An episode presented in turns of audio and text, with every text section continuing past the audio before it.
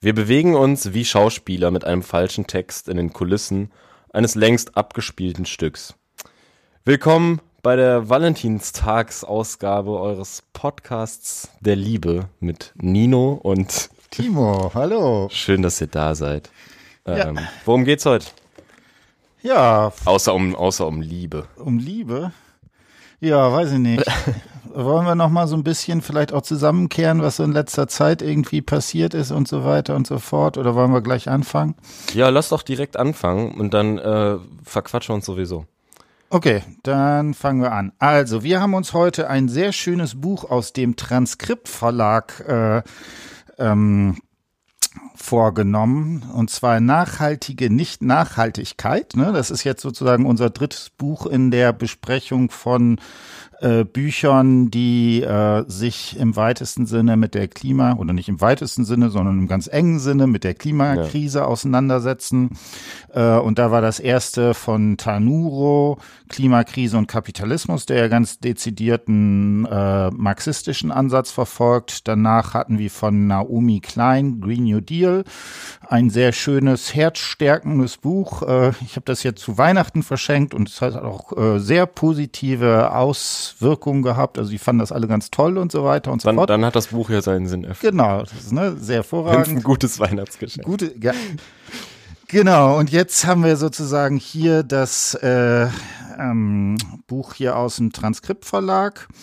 Ähm, sag mal zwei, drei Sätze so jetzt ganz allgemein. Wie hat's dir gefallen? Was war so dein erster Eindruck? Und so, was, wie würdest du darauf reagieren, bevor wir jetzt auf den Einhalt irgendwie eingehen? Ähm, also es ist so ein sozialwissenschaftliches ähm, äh, Theorie-Ding einfach, Mhm. was ähm, aus Beiträgen von verschiedenen Autorinnen besteht ähm, und es ist ähm, eigentlich alles, was ich jetzt so, ich habe natürlich nicht alles komplett gelesen, aber vor allem quer gelesen und einige Kapitel intensiver und es ist mega gut geschrieben und ähm, manchmal geht's ein bisschen zu schnell für mich, weil äh, ich einfach nicht so in äh, allen so wie Theorien drin ste stecke, nicht jeden Namen kenne.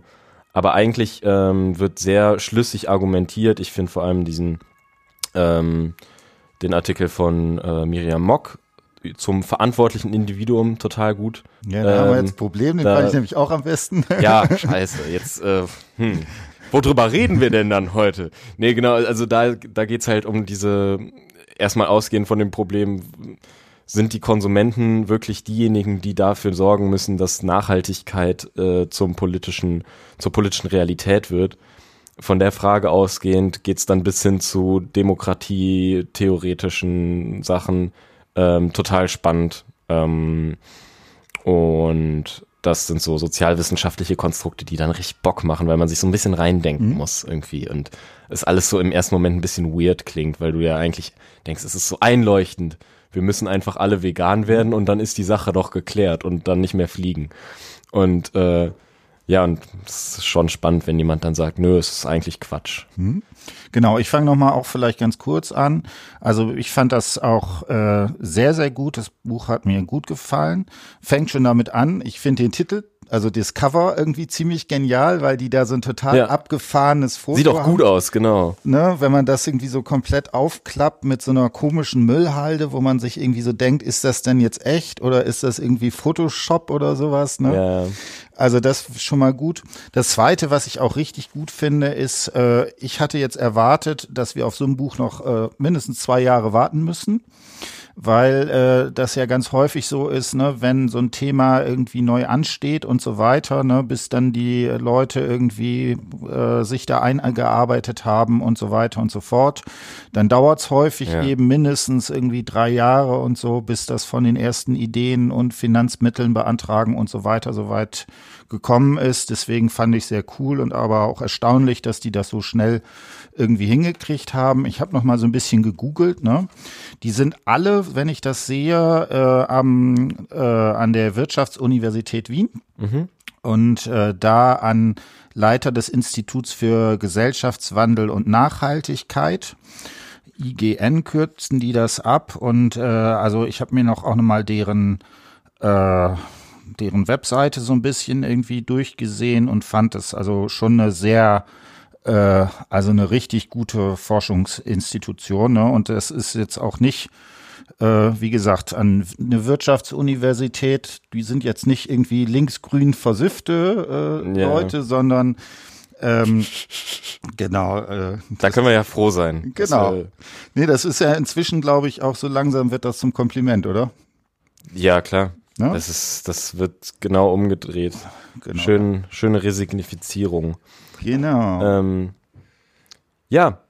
Genau, bevor, bevor wir das machen, äh, und da können wir vielleicht gleich anfangen, auch nochmal zu dieser ganzen Frage der Nachhaltigkeit und so weiter. Ich habe ein äh, eine E-Mail von Gregor bekommen, der ist, der verfolgt uns irgendwie unser, sowohl unseren Podcast als auch über Bildung.social, mhm. also so ein äh, dezentrales Netzwerk und der ist auch in ähm, Darmstadt da und da wollte ich, der hat mir so ein kleines PDF irgendwie zugeschickt, wo er versucht, Nachdenken über Bildung und Erziehung in der Klimakrise dabei hat. Mhm. Und äh, das könnten wir vielleicht auch nochmal, würde ich vielleicht noch kurz jetzt ansprechen, ähm, fand ich eine sehr schöne Geschichte. Er versucht da über Klafki, der hat so eine Reihe von sogenannten Schlüssel, äh, epochale Schlüsselprobleme, die er da benennt, äh, verschiedene mhm. Bereiche und versucht da rauszuarbeiten, welche das sind, hat, kriegt da fünf Stück und einer der Geschichten ist, ähm, dass er da sagt, also Klafki jetzt, dass genau die Umweltproblematik, also wie können wir eigentlich im Kontext der ähm, also eine nachhaltige Wirtschaftsordnung sozusagen denken und wie können wir auch den, in der Erziehung dafür sorgen, dass so etwas wie eine Nachhaltigkeit in der Erziehung und Bildung drinnen ist. Ne? Und da, wie gesagt, unter dem äh, Stichwort Umwelt dabei. Äh, ich fand das sehr spannend. Ich würde aber noch ganz kurz sagen, was so ein bisschen für mich das Problem dabei ist. Ich fand es sehr plausibel, wenn man das auf einer Ebene, sagen wir mal, so einer curricularen Geschichte hat. Also was möchte man eigentlich heutzutage im Unterricht äh, und so weiter mhm. entsprechend drinnen haben? Und ich finde, da ist es inzwischen mehr oder weniger schon No-Brainer, dass man sagt, sowas wie Nachhaltigkeit, Klima und so weiter muss einfach als ein epochales äh, Thema sozusagen da zentral drin sein. Was ich finde, und das wird uns ja wahrscheinlich jetzt heute die ganze Zeit beschäftigen, was für mich noch so ein bisschen unter äh, thematisiert ist, ist die, diese Frage, die für mich so die zurzeit wichtigste ist, warum machen wir eigentlich nicht das, was wir machen müssten? Ja, und es ist mhm. ja sozusagen also ich würde sagen, die zentralen Weichenstellungen, also aus fossilen Brennstoffen so schnell raus wie möglich und so weiter, das ist ja alles klar. Für mich ist die Frage, warum äh, machen wir das nicht, was eigentlich sozusagen ja relativ offensichtlich ist. Und da ist die Frage, wie man das thematisiert. Und das fand ich, ist bei sozusagen diesem Ansatz von Klafki genau das Problem, dass er zumindest nach meiner äh, Fragestellung das nicht wirklich beantworten kann. Also er kann sagen, das ist ein großes Problem ist, aber ja. wieso das sozusagen zu einem Problem ist, das scheint er mir nicht beantworten zu können. Das ist auch genau das, was bei nachhaltige Nicht-Nachhaltigkeit ja versucht wird. Genau. Diesen Ansatz irgendwie zu finden und dafür Gründe auszumachen, warum das nicht passiert. Hm? Und ich habe hier nur eine Sache, die ich dem natürlich entgegenstellen würde. Habe ich natürlich gleich auch wieder auf Collar irgendwie zurückgegriffen. Wie sollte es anders sein? Ach so, falls man Namen nicht kennt, das sind einfach alles äh, erziehungswissenschaftliche genau. Menschen. Äh, Genau. Die kann man googeln, es muss genau. aber nicht. Genau. Und wie gesagt, Klafki, einer der bedeutendsten Vertreter so der kritischen Erziehungswissenschaft, äh, ist halt sehr äh, breit rezipiert worden, hat also eine ganze Reihe auch von äh, Dissertationen äh, dann sind aus seinem Bereich gekommen, wie gesagt, Koller, jemand, der da äh, entsprechend ist. Ich lese mal kurz noch einen Satz vor. Denn Klafkis Konzentration auf die Frage nach allgemeinen Bildungsinhalten läuft Gefahr, die konkreten individuellen Anlässe für Bildungsprozesse aus dem Augen zu verlieren, da sich vielleicht die Steuerung durch, äh, die sich vielleicht der Steuerung durch Lernpläne entziehen und deswegen pädagogisch nicht weniger bedeutsam sein müssten als die Auseinandersetzung mit jenen Schlüsselproblemen. Ja, das wäre so sozusagen hier die Fragestellung, die ich sozusagen äh, als kleinen Gruß nach Darmstadt äh, geben würde. Genau. Ähm, ich habe noch eine Frage, die ich dir in dem Kontext auch stellen würde. Das ist jetzt sozusagen nochmal auch bei meinem Seminar aufgetaucht. Und es gibt auch einen Podcast, die das auch thematisieren äh, vom Psychotalk, also wo so Psychologen sich unterhalten. Mhm. Und zwar diese ganze Frage nach äh, Klimaangst. Äh, wie würdest du das für dich sozusagen beschreiben? Hast du Angst vorm Klimawandel? Hast du schon Panik oder wie würdest du das sozusagen emotional bezeichnen? Äh, man gewöhnt sich ja daran. Ne? Mhm. Also ähm, mir zumindest geht das so. Mhm. Dass ähm, inzwischen ich habe eine Zeit lang gedacht, entweder ich beschäftige mich damit und werde absolut depressiv, mhm. weil du, du kannst dieses Problem selbst nicht lösen mhm. und bist äh, nicht handlungsfähig und äh, somit kannst du dich dann eigentlich direkt einfach irgendwie in den Keller setzen und verrotten. Mhm. Ähm, und irgendwann, als ich dann zum x-ten Mal mir gedacht habe, ja, hm, okay, es sieht nicht so gut aus und äh, vielleicht, wenn ich Kinder kriege, ist es alles, ähm, werden die vielleicht nicht so das beste Leben führen. Ähm, wenn du dir den Gedanken zum zehnten Mal machst, ist er halt echt einfach nicht mehr so krass wie beim ersten Mal. Mhm. Es überrascht nicht mehr. Das ist ein typischer Lerneffekt halt, ne? Es sticht nicht mehr heraus. Du hörst es jeden Tag. Deswegen, ja, Angst ist irgendwie ein anderes Gefühl. Panik auch. Mhm. Es ist eher, ähm, ja, wenn man sowieso schon relativ desillusioniert ist, mhm. weil man sieht, was passiert, ähm, dann, äh, also überall auf der Welt, überall auf der Welt brennen Wälder ab mhm. und ähm, sind so offensichtliche Vorgänge mhm. im, im, im, im Gange, die äh, eindeutig zurückgeführt werden können oder die halt vorhergesagt wurden vor Jahrzehnten von KlimawissenschaftlerInnen mhm. und die jetzt halt alle nacheinander eintreten mhm. und ähm, und es gibt ja auch Prognosen, wie es jetzt weitergehen wird. Mhm. Und die treten wahrscheinlich auch ein. Also davon ist ja dann auszugehen, dass diese Leute offenbar recht haben. Äh, also man kann im Prinzip sagen, die Welt geht so oder so unter. Pff, und dann Angst ist irgendwie, Angst ist ja nur dann, wenn man vielleicht noch die Hoffnung hätte, dass es nicht passiert. Es ist ja jetzt gerade wirklich nur so, wir reden quasi über eine Sache, die ist schon passé. Mhm. Das ist so wie so ein Stern, der noch nachleuchtet, aber der schon längst verglüht ist. Ne? Mhm. Und du siehst auf der Erde noch das Licht, aber wir hängen da eigentlich total hinterher. Mhm. Also ich finde es schwierig, äh, wenn ich das bei mir beschreiben, wie ich das bei mir beschreiben würde. Ähm, ich finde tatsächlich so, dass da der Begriff des Unheimlichen von Freud irgendwie ganz äh, passend ist. Also das, okay. Das ist eben. Jetzt bin ich gespannt. Ist ja relativ trivial, ne? Also das Interessante ja bei beim Unheimlichen ist, das äh, diskutiert Freud, dass der Begriff des Heimes ja gleich zwei semantische Bedeutungen hat. Mhm. Und zwar einmal Heim im Sinne von ne, das Heim, das Vertraute, das Bekannte. Und gleichzeitig ist im Sinne von verheimlicht ja genau das sozusagen Unbekannte. Also das hat so eine merkwürdige Doppeldeutigkeit in dem, was sozusagen da drinnen ist. Und das mhm. finde ich ist genau bei dieser Klimageschichte äh, sozusagen wäre meine meine Sache auch dabei. Also eigentlich ist das einem im Sinne von bekannt und kognitiv ist das ja alle ist es relativ klar, was da sozusagen passiert.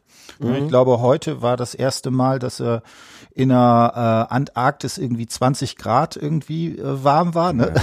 Also wo man sich, ne?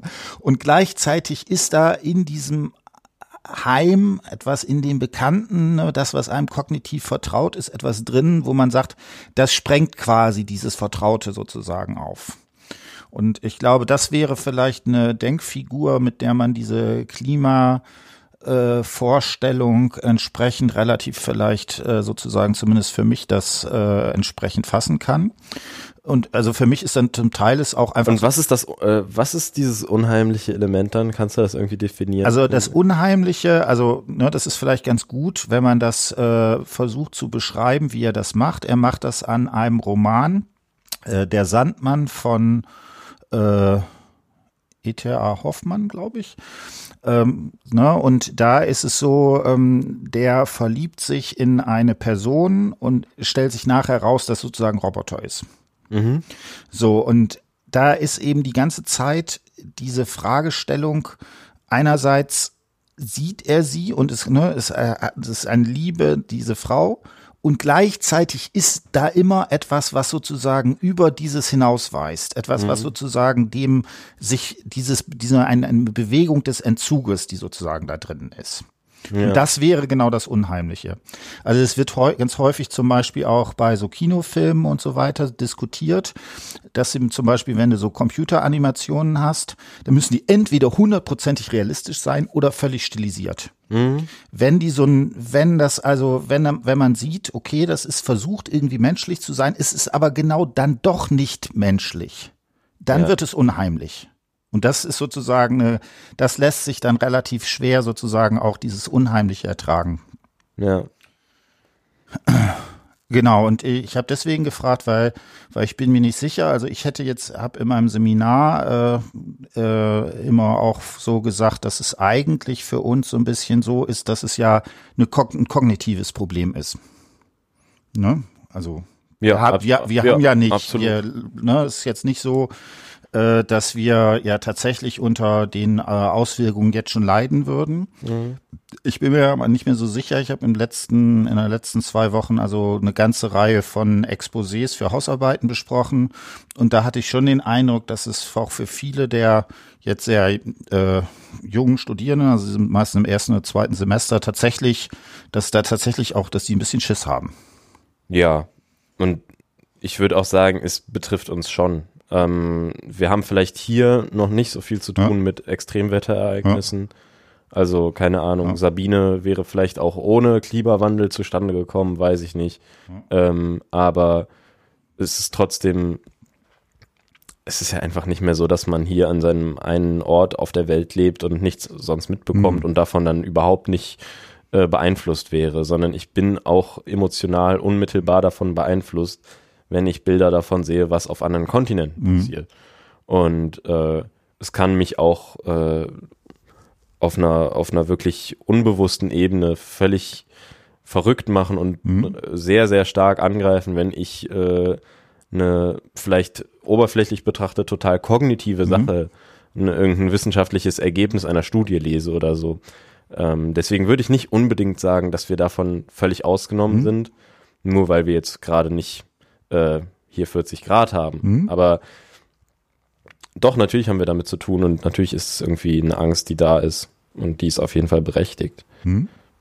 Das würde ich auch bei mir so sagen. Also, klar. Ja. Ähm, lass uns mal auf das mhm. äh, verantwortliche oder unverantwortliche Individuum ja. ähm, zu sprechen kommen. Ich finde nämlich schon den Titel von dem von diesem Artikel äh, super geil also den Untertitel, die Unhaltbarkeit der Erzählung von der Konsumentinnenverantwortung. Ähm, das Wort Erzählung ist halt, mhm. das sagt schon alles. Ähm, weil wie du eben sagtest, ähm, über den Kollegen, der von diesem zu, zu dem Konzept des schlafenden Riesen mhm. einfach nur gesagt hat, ja, wie wissenschaftlich mhm. ist das? ne? Es ist einfach nur eine Erzählung und das ist ja oft bei sozialwissenschaftlichen Theorien irgendwie auch das Problem, dass egal wie wissenschaftlich du arbeitest, ähm, und egal wie viel du gelesen hast und so, alles, was du letztlich machst, ist irgendwie so eine Verkettung von äh, irgendwelchen Kausalitäten herzustellen mhm. und zu gucken am Ende, ja, ist da irgendwie ein Zusammenhang und dann hast du eine sozialwissenschaftliche Theorie. Und es ist immer, dass du versuchst, irgendwie eine Erzählung aus Sachen äh, herzustellen, die irgendwie nicht viel Sinn machen oder die man nicht versteht. Mhm. Und in dem Fall halt, ähm, warum funktioniert die ökologische Transformation nicht? Also äh, hin zu einer eben nachhaltigen Gesellschaft. Warum klappt das nicht?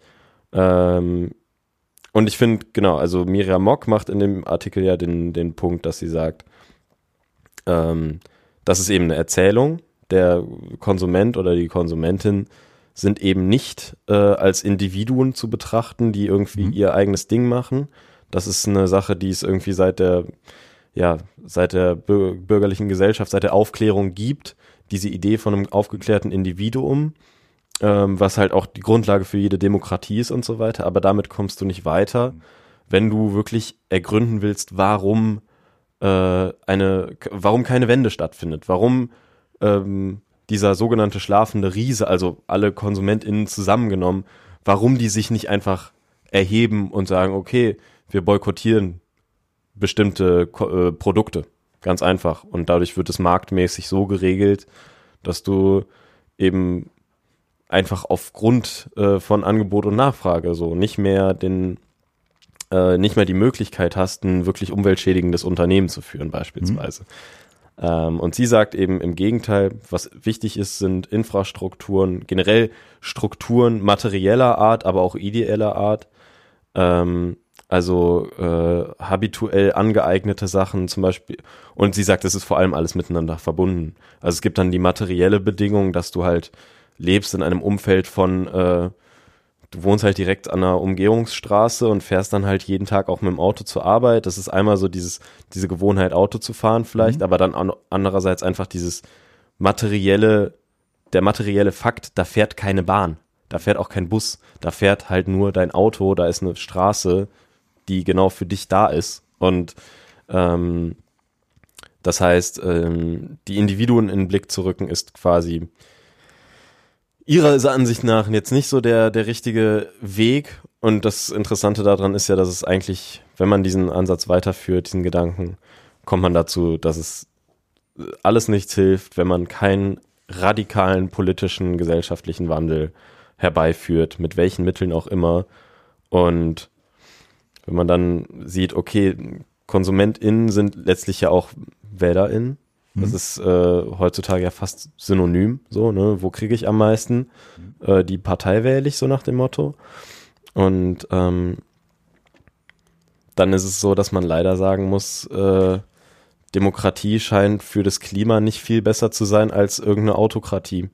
Ähm, und das ist natürlich eine, eine riesige Problematik. Mhm. Ähm, das finde ich ganz geil. Das kommt am Ende dieses Kapitels irgendwie durch, dass die Demokratie sich selber leider ähm, dieses, dieses Konzept, dass die Demokratie die Grundlagen, auf denen, auf, sie, auf denen sie besteht, selber nicht garantieren kann. Ähm, und das ist eine total gute Bemerkung. Genau, da möchte ich vielleicht zwei, drei Sätze noch dazu sagen. Mhm. Äh, du hast jetzt ganz kurz das angesprochen. Ich habe vielleicht noch ein kleiner Hörtipp. Das war der Podcast, den ich direkt hier vorgemacht habe. Für die Leute, die das über den Feed von Nino und Timo hören, ne, das ist in dem, in dem Feed Transformatorische Bildung drin. Ähm, ich kann das sehr empfehlen, das äh, Gespräch mit Johannes. Der ist äh, hier Politikwissenschaftler an der Universität zu Köln und ähm, hat auch in der hat auch in der Public Climate School entsprechend äh, mitgemacht. Äh, ich fand das ein sehr schönes Gespräch ne? und ich habe dem genau auch diese Frage gestellt. Tatsächlich hatte ich den Artikel auch vorher gelesen und dann dieses ja.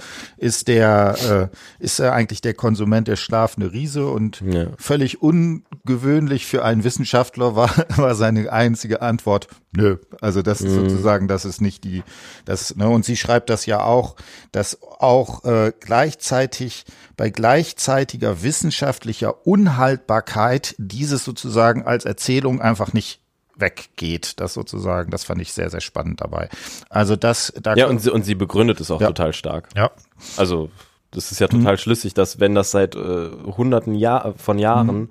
die Erzählung ist, dass wir halt auch alles mündige Subjekte mhm. seien oder mhm. dass zumindest das Ideal ist, dann klar, wie willst du, wie willst du dann Leuten absprechen, dass die irgendwie rational konsumieren können und Entscheidungen treffen können? Und wie willst du dann den freien Willen plötzlich aus mhm. diesem Subjekt substrahieren? Das mhm. wird schwierig.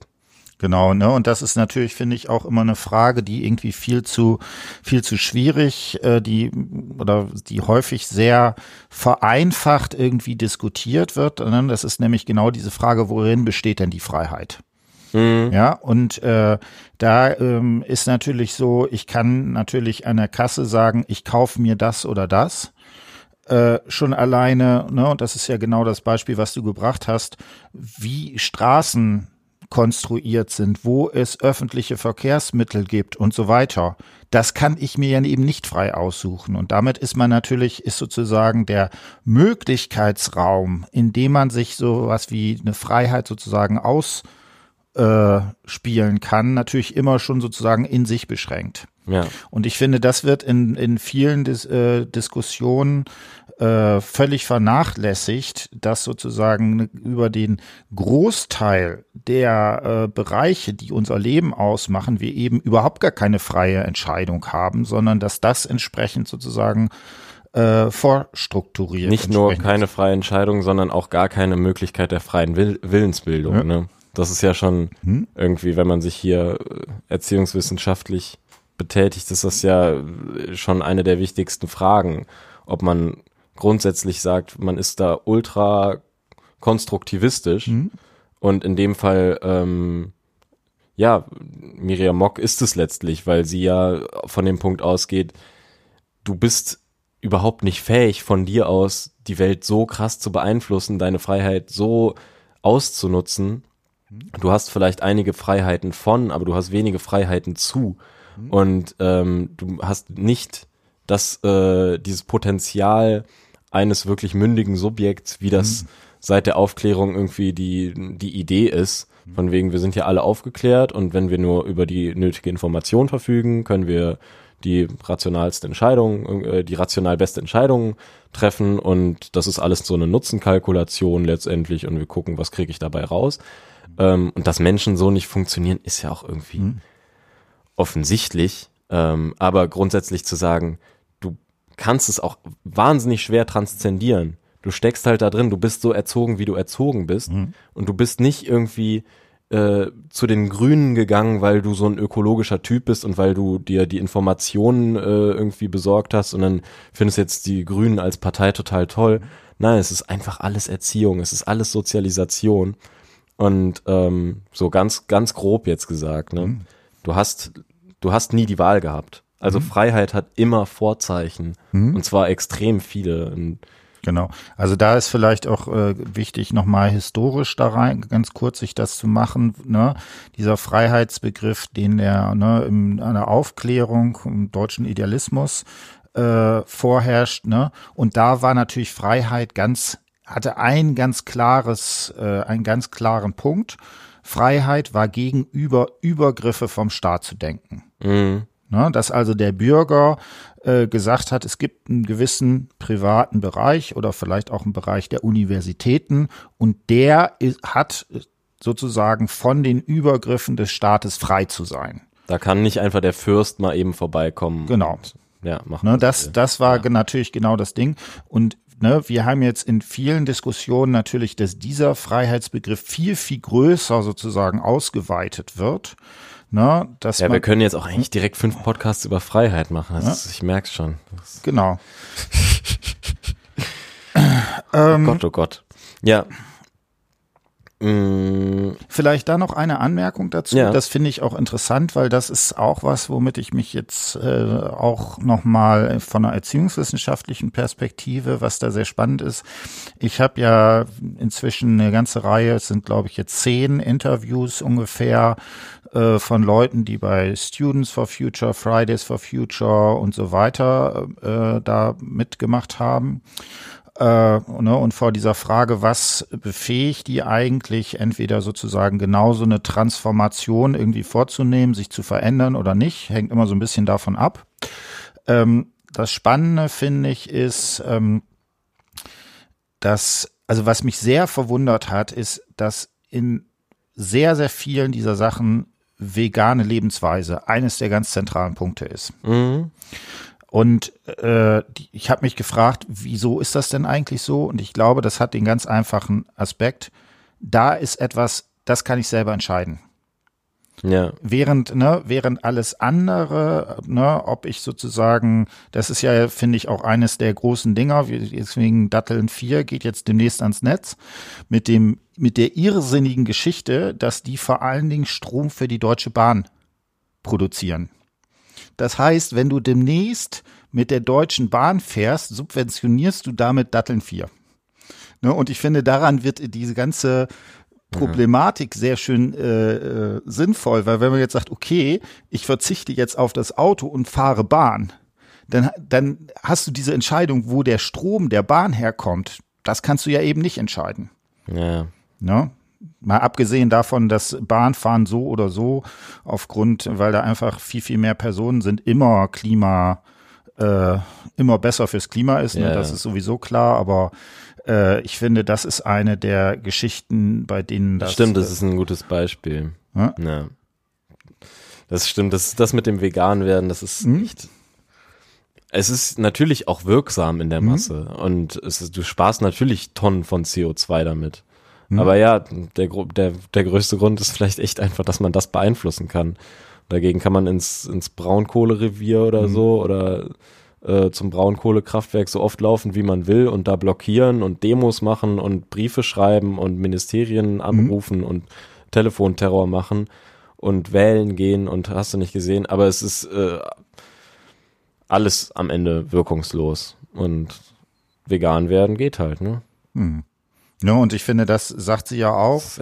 So an, wenn das so kleine Punkte sind, da würde ich sagen, äh, da kann das entsprechend ja funktionieren. Ne? Und ich, das ist ja auch eine Sache zum Beispiel bei sowas wie äh, das Ozonloch. Das war ja in den 80er Jahren so eine Ja. der großen Herausforderungen. Und da hat ja die Weltgemeinschaft äh, es relativ schnell geschafft, das zumindest irgendwie zu lösen ja. ne? Weil das irgendwie ein so ein ganz klar benennbares Ding war, was sozusagen da entsprechend ist, Mhm. wo man sagt, okay, dann kommen jetzt in die Kühlschränken, kommt jetzt irgendwie ein anderes Kühlmittel rein und damit ist das Problem gelöst. Ne? Und das ist eben gerade bei dieser ganzen Klimakrise da natürlich äh, sehr viel schwieriger. Ja, das ist das Problem, wenn du sagst, äh, ne, wenn du ihr folgst in dem Gedankengang und sagst, es äh, eben über Rational Choice äh, läuft eh nichts, sondern es ist alles äh, letztlich ja informelles Wissen und Habitus und ähm, es sind alles Strukturen, die äh, letztlich darauf hinwirken, dass wir das die Klimakrise halt derart verkacken, wie wir es tun. Dann ist natürlich die Frage, ja, wie beeinflusst man sowas? Und das ist so ein riesiges Problem, weil wenn man eben jetzt mal größere Maßstäbe anschlagen will und nicht nur sagen will, ja, das, das, das Kühlmittel in Kühlschränken wird ausgetauscht, ähm, da wird es halt direkt problematisch. Und ähm, sie führt dann ja auch Sa Sachen an, die sie selber, von denen sie selber sagt, sie hält nichts davon. Aber einfach nur, um mal den Blick darauf zu wenden, was, was gäbe es denn? Zum Beispiel eben dieses ähm, Nudging oder so, was also bedeutet, ähm, Leute quasi unbewusst, ohne dass sie es wissen, äh, in eine bestimmte Verhaltensrichtung zu lenken. Ähm, und was ja wahrscheinlich für äh, inzwischen für alle Staaten von wichtiger, also eine, eine, eine wichtige Bedeutung hat. Aber das ist ja auch irgendwie nicht das Ding, dass du die Leute manipulieren willst, sondern also ganz ehrlich, ich bin selber auch einfach zu sehr in dem Weltbild noch verfestigt von irgendwie freien, mündigen Individuen, die wir alle sind. Und äh, ich möchte ehrlich gesagt auch nicht manipuliert werden und äh, daraufhin mein Verhalten zu einem besseren ändern oder zu meinem besseren gezwungen, zu meinem Besten gezwungen werden, sondern ähm, ehrlich gesagt wünsche ich mir auch auf Basis von Information und äh, auf Basis von ja äh, Bewusstseinsbildung und Aufklärung eben ähm, die besten Entscheidungen zu finden. Was ich äh, dich fragen wollte, wegen äh, hier transformatorische Bildung und so, hier gibt, da steht der wunderbare Satz auch. Sag mal, Seite? 233. Ähm, also es geht davor los, äh, 232. Entfremdete Subjekte können sich durch Bewusstseinsbildung und Aufklärung zu neuen Menschen transformieren. Hm? Stimmt das? Nö. Aha, Nein, also äh, das war Nino und Timo. Genau. Gut. Für alle meine Studierenden, die das jetzt hören, ne, dann schreibt er das auch, transformieren. Nein, also ich hier nochmal ganz kurz dazu. Also das finde ist ja genau eine der Sachen, die, die mich da sozusagen um, bei umtreiben. Erstmal, glaube ich, äh, würde man sagen, vor diesem ganzen Kontext Transformation, Transformationen sind relativ unwahrscheinlich. Ja, da gibt's eine ganze Reihe von Versuchen, das entsprechend zu begründen. Also zum Beispiel äh, gibt Marotzki an, dass es sowas wie, wenn es erstmal sowas wie ein Equilibrium, eine ausbalancierte Variante zwischen Ich und Welt sozusagen entstanden ist in der Sozialisation, wie auch immer. Mhm dass sowas verändert wird, ist, weil das einen massiven kognitiver Aufwand ist äh, sehr, sehr unwahrscheinlich. Du kannst die ganzen Bourdieu'schen Geschichten haben ja gezeigt, dass sowas wie gesellschaftliche Strukturen zum Beispiel im Bildungssystem extrem wirkungsmächtig sind und so weiter. Also, es ist schwierig. Auf der anderen Seite muss man aber auch sagen, es wäre jetzt sozusagen Quatsch und übertrieben, wenn man jetzt sagt, das funktioniert gar nicht. Das wäre mhm. auch falsch, weil ne, es gibt zum Beispiel Elmar Falani, äh, hat das sehr schön gezeigt, äh, auch Biografien von Bildungsaufsteigern. Also mit Bourdieu würde man sagen, das ist eher unwahrscheinlich, weil eben viele der Strukturen dagegen spricht, aber es gibt die empirisch. Ja. Ne, und deswegen wäre es äh, sozusagen auch übertrieben, wenn man sagt, das geht gar nicht. Und aber würde das, das Problem bei der Sache ist ja, würdest du dann auch ins Zentrum stellen, dass durch Bewusstseinsbildung und Aufklärung, nee, also weil das ist die Formulierung, wo ich hm? sagen würde, das ist nämlich super problematisch. Hm? Genau. Genau, also und ne, da hast du jetzt äh, zwei, drei äh, Sachen angesprochen. Äh, wir haben das hier jetzt auch äh, in, dem, in der Frage von Klima äh, uns die Frage gestellt, kann man sowas wie Klimagerechtigkeit vielleicht mit dem kategorischen Imperativ von Kant beschreiben. Ja.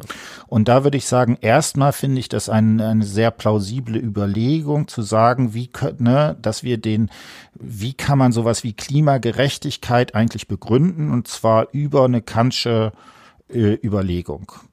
Und das große Problem, und das ist genau das, was du angesprochen hast, ist, dass Kant überhaupt nicht begründen kann, wieso eine Person dazu kommt, sich zum Beispiel an den kategorischen Imperativ zu halten. Mhm. Und äh, ne, das ist eben das Problem, das sich meiner Ansicht nach relativ deutlich gezeigt hat, dass ein solches Appellieren an die Vernunft äh, eigentlich äh, als sozusagen als Handlungstreiber, als Anlass entsprechend sozusagen äh, da sehr schlecht oder gar nicht funktioniert. Also ich kann mir das vorstellen in sehr formalisierten Kontexten, was weiß ich, wenn du ein, äh, ein Gerichtsurteil im Bundesverfassungsgericht oder sowas hast, dass du dann sagen kannst, hier beziehe ich mich auf einen kategorischen Imperativ, wo die Leute mhm. irgendwie mhm. das entsprechend machen. In Alltagshandlungen, in Alltagssituationen ist es sozusagen entsprechend nicht. Ne? Und wenn man das einmal hat, dann wäre ja die Frage, was, wenn man dann sagt, ist es eben nicht das äh, Bewusstsein und die Aufklärung, die das machen, was könnte es dann sein? Ne, und da äh, gibt ja eine ganze, ne, und das ist ja genau der Ansatz von Koller, der versucht hat, das entsprechend zu machen und zu sagen, das sind sowas wie krisenhafte Erfahrungen. Mhm. Ja, das, äh, und da bezieht, ne, und da ist dann zum Beispiel die Psychoanalyse eine ganz wichtige Sache, die eben sowas wie das Unbewusste, das Effekthafte, auch das Leibliche sozusagen als ein Punkt da in den Mittelpunkt stellt. Ne, und das wäre eine, äh, eine Begründung, wieso es dann zu solchen Transformationen kommt. Ja. Was ich sehr spannend finde, ja, und äh, ne, hier taucht ja auch das Wort Transformation auf. Jetzt haben wir unsere narrativen Interviews. Funktioniert leider nicht. Mhm. So, und äh, wieso? Und das wäre genau, das ist ja ein bisschen so auch die Frage, die ich dir da auch gestellt habe. Ähm, wieso nicht? Weil das für die Beteiligten nicht als Krise erlebt wird.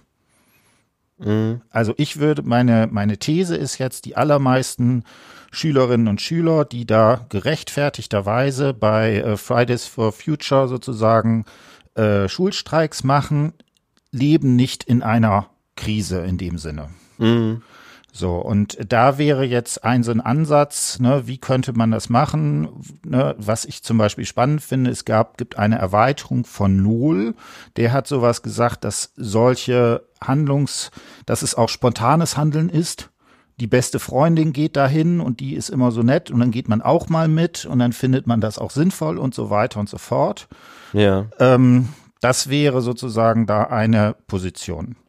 Und was ich total spannend finde, von es gibt ein Interview, das ist komplett anders. Und zwar ist das ähm, eine Person, die äh, äh, wo der Vater, soweit ich das in Erinnerung habe, als Entwicklungshelfer in Afrika äh, gearbeitet hat. Und da gibt es zum Beispiel eine so eine Stelle, wo die Person dann erzählt, dass äh, die irgendwie da einen Sack Reis tatsächlich hatten. Ne? Und äh, da gab es irgendwie einen Regen, der ist feucht geworden und da waren dann sozusagen, äh, ja, was weiß ich, äh, Insekten oder sowas drin.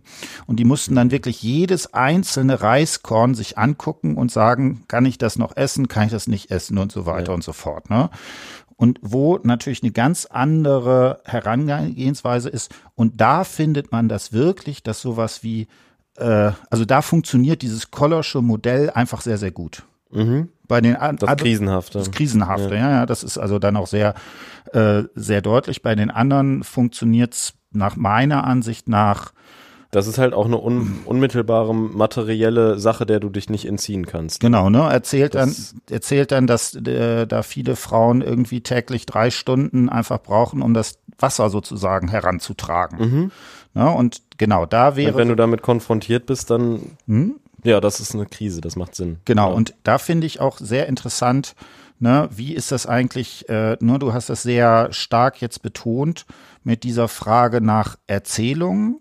Mhm. Und das fand ich äh, sehr, sehr spannend, ähm, wie das sozusagen ist. Wer erzählt eigentlich diese Geschichten? Ja. Ne, und äh, ja, das sind Okay, ja, äh, wer, wer, ist, wer erzählt denn die Geschichte? Genau, und was ich da, äh, hast du das mitgekriegt, leider habe ich den Namen jetzt wieder vergessen. Das wäre ja genau auch eine Frage dieser Erzählung. Wo ist dieses Bild von äh, äh, Luise Neubauer, Greta Thunberg und noch irgendwas ist? Und dann gab es da eine vierte Aktivistin, mhm. so, und die ist entsprechend aus dem Bild rausgeschnitten worden. Mhm. Ja, weil Ne? Und die hat dann gepostet, ihr habt nicht nur mich rausgeschnitten, ihr habt einen ganzen äh, Kontinent aus dieser äh, sozusagen aus der Darstellung rausgeschnitten. Und da hat sie absolut recht gehabt. Mhm. Ne? Und ich finde, das macht es sehr, sehr spannend, weil das ja eigentlich auch so interessant ist. Greta Thunberg lebt in Schweden. Mhm. Ne? Es gab, äh, glaube ich, jetzt in den letzten Tagen eine äh, Studie, Schweden wird wahrscheinlich das Land sein, das am allerwenigsten vom Klimawandel betroffen ist. Mhm. Könnte sogar sein, dass die da profitieren von, weil neue Anbaumethoden mhm. und so weiter und so fort. Ne? Und das finde ich ist auch interessant.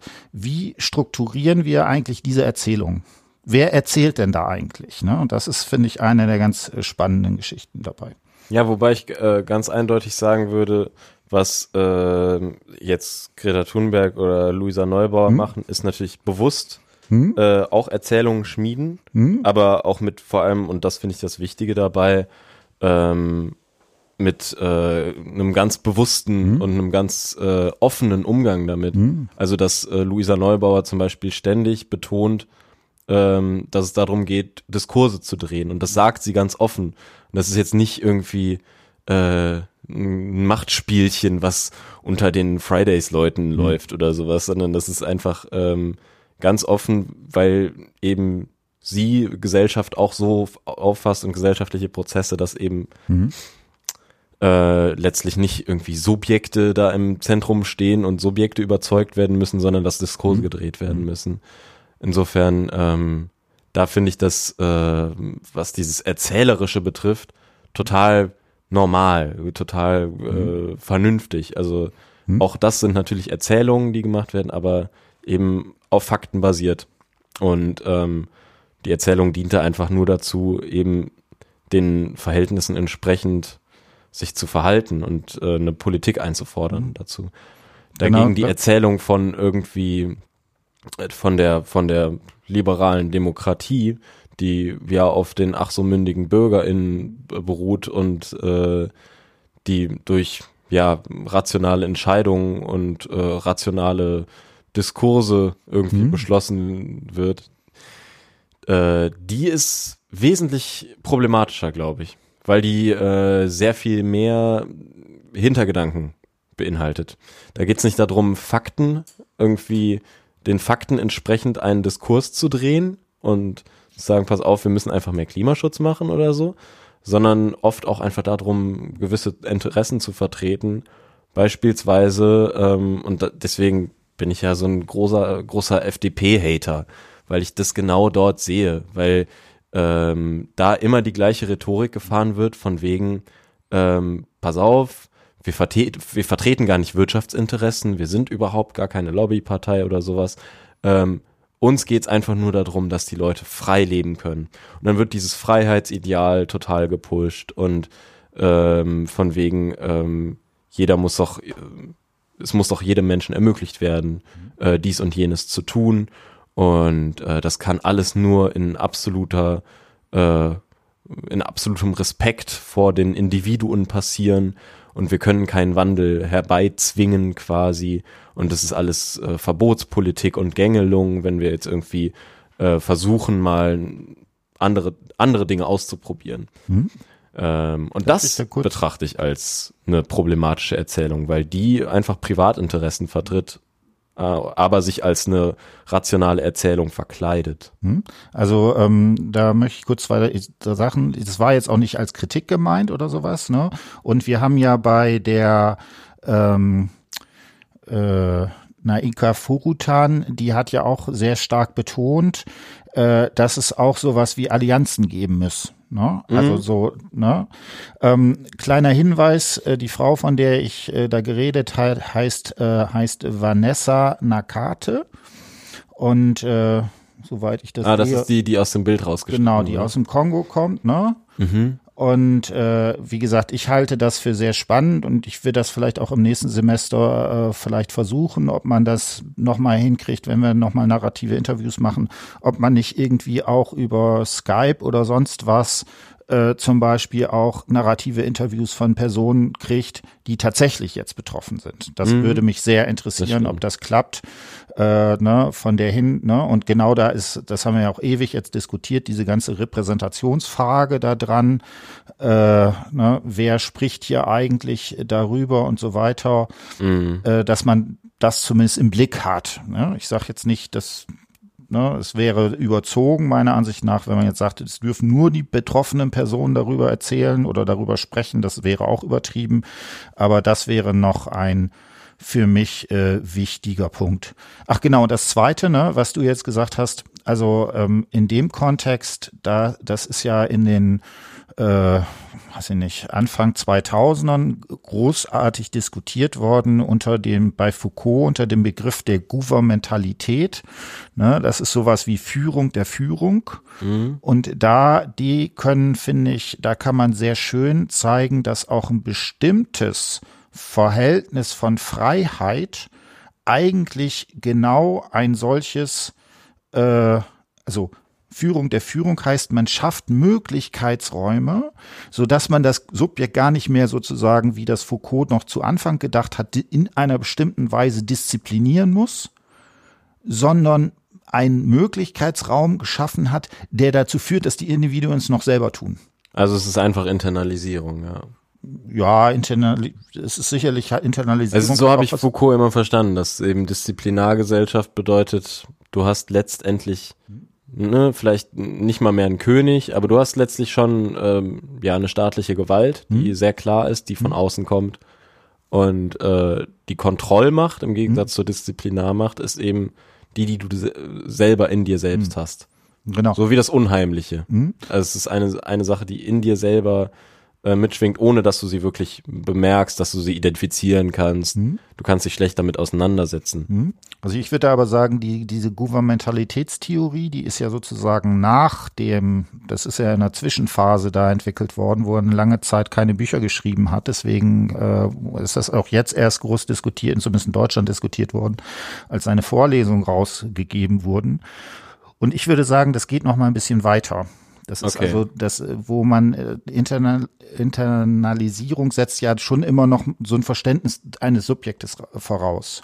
Ne? Und ich glaube, ja. glaube bei, bei dieser Gouvernementalität, da ist das Geschickte, dass man sozusagen bestimmte Strukturen äh, produziert, die, die sowas wie Freiheit äh, als ein dass sie, also dass die ne, Führung der Führung, dass die Personen freiwillig das machen, was sie da entsprechend, äh, ne? also ich finde das mhm. am, am besten, finde ich immer das Beispiel bei Google.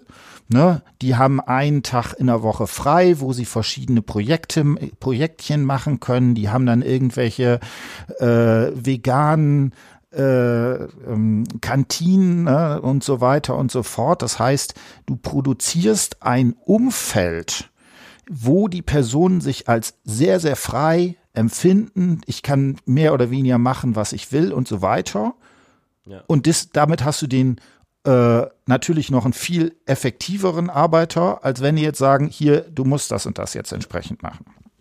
Gut, soweit zum, zu dieser ganzen Frage nach der Google. Und jetzt ist die Frage, kann man hm? das auch irgendwie ins Positive wenden hm? oder muss man irgendwie eine, oder muss man gegen diese äh, Gu Gouvernementalität. Ja. Gu Gouvernementalität. Genau, das ist ähm, ein komisches Wort. Das ist also von ganz schlimm. Äh, Gouvernement, also Regieren und Mentalität, also die Vorstellung und so weiter. Und das ist also die, die moderne Form des Regierens darin besteht, bestimmte Mentalitäten herzustellen. Und eine Mentalität wäre eben genau sozusagen der, das verantwortliche Individuum. Ja, und jetzt die Frage, kann man auch eine, eine Mentalität herstellen, die darüber hinausgeht und die vielleicht in Zeiten von äh, Weltuntergang und Klimakrise äh, mhm. angemessener ist? Oder braucht es was Neues? Weil das finde ich so äh, ganz schwierig bei, ähm, auch hier, wie heißt sie, äh, bei Miriam Mock irgendwie, am Ende, sie, sie, sie lässt das im Prinzip ja offen. Sie sagt jetzt nicht, äh, braucht es einen neuen Weg, sie sagt nur, das ist der Grund, warum es momentan nicht funktioniert. Mhm. Ähm, wie es aber weitergehen soll, wie gesagt, die äh, Lösungsansätze, die sie da skizziert, sind allesamt äh, relativ schrecklich. Mhm. Also da stehen dann irgendwie so Sachen drin wie, äh, sie zitiert da jemand anders und äh, Sag mal bitte die Seite wieder. Das ist 245. Da sagt, es ist ein Zitat, äh, die Schwierigkeit ist, dass Strategien dieser Art sektorenübergreifender Politikgestaltung und, Inve und Interventionsarten erfordern würden, die weit über die Grenzen gegenwärtiger legitimer Politikgestaltung gehen. Also äh, die Schwierigkeit ist, dass um Klimaschutz zu betreiben, man äh, viel zu krasse Einschnitte machen müsste. Und das klang für mich halt einfach echt nur noch nach Marxismus-Leninismus, so von wegen, wir zwingen die Leute jetzt zu ihrem Glück. Und äh, mit dem Nudging ist es ja genauso, dass ähm, irgendwie ich nicht glaube, dass das eine nachhaltige Möglichkeit ist, um wirklich äh, die Gesellschaft zu transformieren. Und andererseits ähm, die die Problematik ist offensichtlich, dass man eben einen Wertewandel, einen kognitiven, nicht so einfach mal eben herbeizaubern kann, sondern die Leute werden weiterhin sagen, ja, ich will eigentlich auch dreimal im Jahr im Urlaub fliegen, wenn ich es mir leisten kann und ich möchte auch weiterhin Auto fahren und ich möchte Fleisch essen und davon wirst du sie nicht abkriegen, nicht schnell genug, um wirklich äh, klimapolitisch irgendwie was damit anfangen zu können. Und trotzdem ist es auch keine Alternative, äh, äh, abgesehen davon, dass das nicht realistisch ist und keine Mehrheiten bekäme, aber irgendwie den, den Klimastaat zu etablieren und äh, zu sagen, wir äh, machen über staatliche Politik, machen wir Maßnahmen, die jetzt dazu führen, dass Leute sich anders verhalten und ihr Verhalten komplett ändern, weil das kannst du gar nicht. Wie du schon sagst, so kleine Transformation oder kleine Verhaltensänderungen sind möglich, aber wirkliche Transformationen von gesellschaftlichem Ausmaß gerade sind einfach derart unwahrscheinlich, dass man daraufhin kaum man kann kaum darauf hinarbeiten. Hm? Ich würde nur kurz eine Sache sagen, äh, ne, das was äh, zur Lesart, das was du jetzt zitiert hast, ne, mhm. das ist ja auch als Zitat, äh, das darf man glaube ich auf gar keinen Fall sagen, dass es ihre Meinung ist. Nee, äh, nee, auf keinen Fall. Ich sag ja, sie, sie führt selber diese ganzen äh, Beispiele an, im Prinzip, um zu verdeutlichen, wie schwierig es ist, genau, ne, eine Alternative zu finden. Genau, so, ne, so muss man ähm, das machen, weil das klang jetzt so ein bisschen, du hast gesagt, das ne, Marxismus und so weiter, das würde ich, äh, das, das lässt sich ja sozusagen nee, komplett offen, wo genau, sie sich da sie, und das ist, hm. und das, das macht einen hm. ja irgendwie fast kirre, dass ja. äh, jemand, der, also ich finde diesen Artikel extrem gut geschrieben, hm äh, ich glaube, ich lese den halt wirklich mhm. noch bestimmt zwei, dreimal, mhm. weil der richtig einleuchtend einfach gemacht ist. Ähm, aber was einen wirklich kirre macht, ist, dass sie letztlich sagt, ja, pass auf, die, die Ideale, mit denen wir und die Erzählungen, Mhm. mit denen wir irgendwie äh, unser täglich, unseren täglichen Alltag verhandeln, Mhm. äh, die sind der Aus mit der Auslöser dafür, dass wir so tief in der Scheiße stecken, Mhm. wie wir es tun. Ähm, und die Alternativen, die bisher ausgearbeitet wurden, sind eben sowas, ne? Wie irgendwie, ähm, ich weiß nicht, diese äh, sogenannte Interventionsartung, die über legitime Politikgestaltung hinausgehen, was für mich wirklich nach Diktatur klingt. Oder auf der gleichen Seite ganz unten steht, äh, ähm, bla bla bla, und es würde einen aufgeklärten Monarchen voraussetzen. Auch das ist ein Zitat. Und du merkst so, ey, es ist, scheiße, wie, wie konnte es so weit kommen? Sind wir schon so weit, dass der Einzige, der uns noch retten kann, irgend so ein scheiß paternalistischer Heilsbringer ist, dass wir jetzt von aufgeklärten Monarchen sprechen müssen, weil das ernsthaft quasi, also man muss das jetzt diskutieren, solche albernen Vorschläge wirklich, aber ja, irgendwie, ich, ich finde es gut, dass sie das anführt, um zu zeigen, wie, äh, wie krass es ist, also wie unsere Demokratie versagt, wie wir als Gesellschaft es überhaupt nicht hinkriegen, äh, einen ganz kognitiven Wertewandel irgendwie äh, zu, zu mobilisieren. Und äh, auf dem Weg irgendwie was zu reißen. Also da würde ich gerne noch zwei, drei Sätze dazu sagen. So, jetzt habe ich direkt vergessen, was ich sagen wollte. äh, Sekunde, Sekunde. Das war auch Ach, ach, viel, Genau, ach, ja. genau. Ähm, also natürlich, das ist kein positives, kein herzstärkendes Buch, was wir hier sozusagen Nein, haben. ja, genau. Ne, Und ich finde, das ist ist, ist sozusagen das genaue Gegenteil zu der Naomi Klein, die ja genau das versucht. Ne? Gerade im letzten Kapitel, wo sie nochmal betont, wie die da mit äh, AOC diesen Film gemacht haben, Mhm. wo sie neue Erzählungen sozusagen versucht äh, zu zeigen. Und ich meine, das ist typisch so ein Buch, wo, ne, das also wo man nachher noch ein bisschen frustrierter ist als sonst. Ne? Das Das, sind halt- halt Wissenschaftler. Das genau, das halt sind so. Wissenschaftler und nicht Aktivisten. Und Genau, und äh, vor dem Hintergrund muss man das auf jeden Fall sehen. Ne? Und natürlich, äh, ich finde das immer schwierig, diese Diskussion, äh, und möchte möchte mich da auch nochmal klar äh, sozusagen positionieren. Es gibt dann ja so Leute, die dann sagen, okay, äh, wenn man sich das anguckt, äh, ist es tatsächlich so, dass ja China entsprechend viele Sachen umgesetzt bekommt. Ne? Also dann wird, ne, da gibt es vielleicht sowas wie mehr oder weniger aufgeklärten Monarchen. Äh, also dass das ein Problem Ja. ist, haben die verstanden und dann sagen sie, ja, dann bauen wir jetzt in zwei Jahren mal irgendwie 20 Millionen irgendwie Ladesäulen dahin, wo wir in Deutschland irgendwie äh, das irgendwie ein Riesenproblem ist, ein paar Steckdosen in die Gegend zu stellen im Land der sogenannten Ingenieure. Und aber es meiner Ansicht nach wäre es fatal, wenn man jetzt sagt, äh, dass man irgendwie da anfängt, daran rumzudoktern, ob man jetzt irgendwie an der, an der Demokratie was ändern will oder sowas in die Richtung, weil natürlich zum Beispiel die Tatsache, dass wir das hier frei diskutieren können, verdanken wir ja genau deswegen. Ne? ja, ja, ja, auf jeden Fall. Also deswegen finde ich, ist das. Ähm, nein, es ist, es ist auch völliger Blödsinn, irgendwie zu diskutieren, ja, wäre irgendetwas besser, wenn wir jetzt Demokratie abschaffen würden. Also natürlich nicht und natürlich muss man ganz entschieden allen, die irgendwie die Demokratie verächtlich machen wollen und jetzt gerade ähm, diesen ganzen Blödsinn, der in Thüringen abläuft, wo irgendwie dann Gauland sagt, ja, dann wählen wir nächstes Mal den Ramelow, damit der auch nicht, äh, damit der auch zurücktreten muss und sowas. Äh, natürlich muss man diesen Leuten absolut mit äh, aller Härte begegnen und das absolut ablehnen, weil ganz genau, was du sagst, sonst können wir uns halt hier nicht mehr entspannt unterhalten.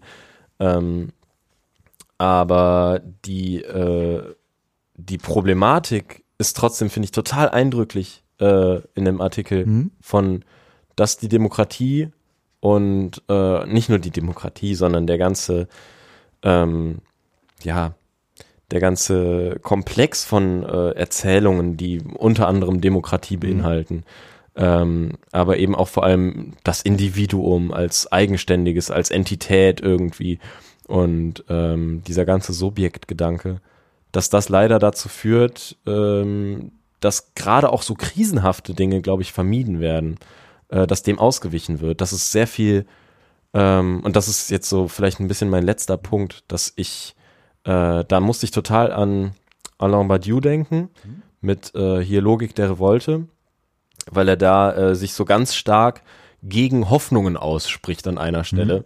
und sagt quasi, Hoffnungen sind äh, ganz radikal falsch und hier steht fast das gleiche drin. Hier steht nämlich, äh, das ist 246, ähm, dass alles, was Hoffnung macht und möglich ist, per se eher systembestätigend als transformativ ist. Ähm, und also das leuchtet ja völlig ein. Diese eine Gegenwart selber zu produzieren, die äh, irgendwo hinführt und die eine, ja, die wirklich eine Perspektive, eine Transformation beinhalten kann, ist dann nicht möglich, wenn man letztlich äh, innerhalb dieser Systemlogiken bleibt und wenn man versucht irgendwie aufgrund von, ähm, weil das führt dann halt dazu, dass man sagt, hm, ja, hm, wir müssen ja auch die Arbeitsplätze in der Braunkohle irgendwie äh, respektieren und das ist ja auch ein großes Problem. Äh, die, die Prämissen, die man setzt, wenn man äh, sich als demokratisch aufgeklärt und äh, individuell verantwortlich und mit einem freien Willen ausgestattet betrachtet, äh, die führen einen, was dieses Problem, diese Klimakrise betrifft, leider nicht weit.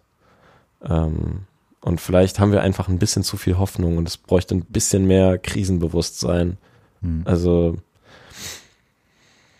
Genau, ich würde sagen, dann haben wir jetzt ein schönes, optimistisches äh, äh, Fazit, ne? Also alle Formen, alle, die euch sozusagen eine, ein Optimismus verkaufen wollen, sind auch nur in einer liberalen Ideologie verfangen, die sozusagen uns äh, den, also nur Möglichkeiten vorgaukelt, die Illusion von Freiheit versucht herzustellen.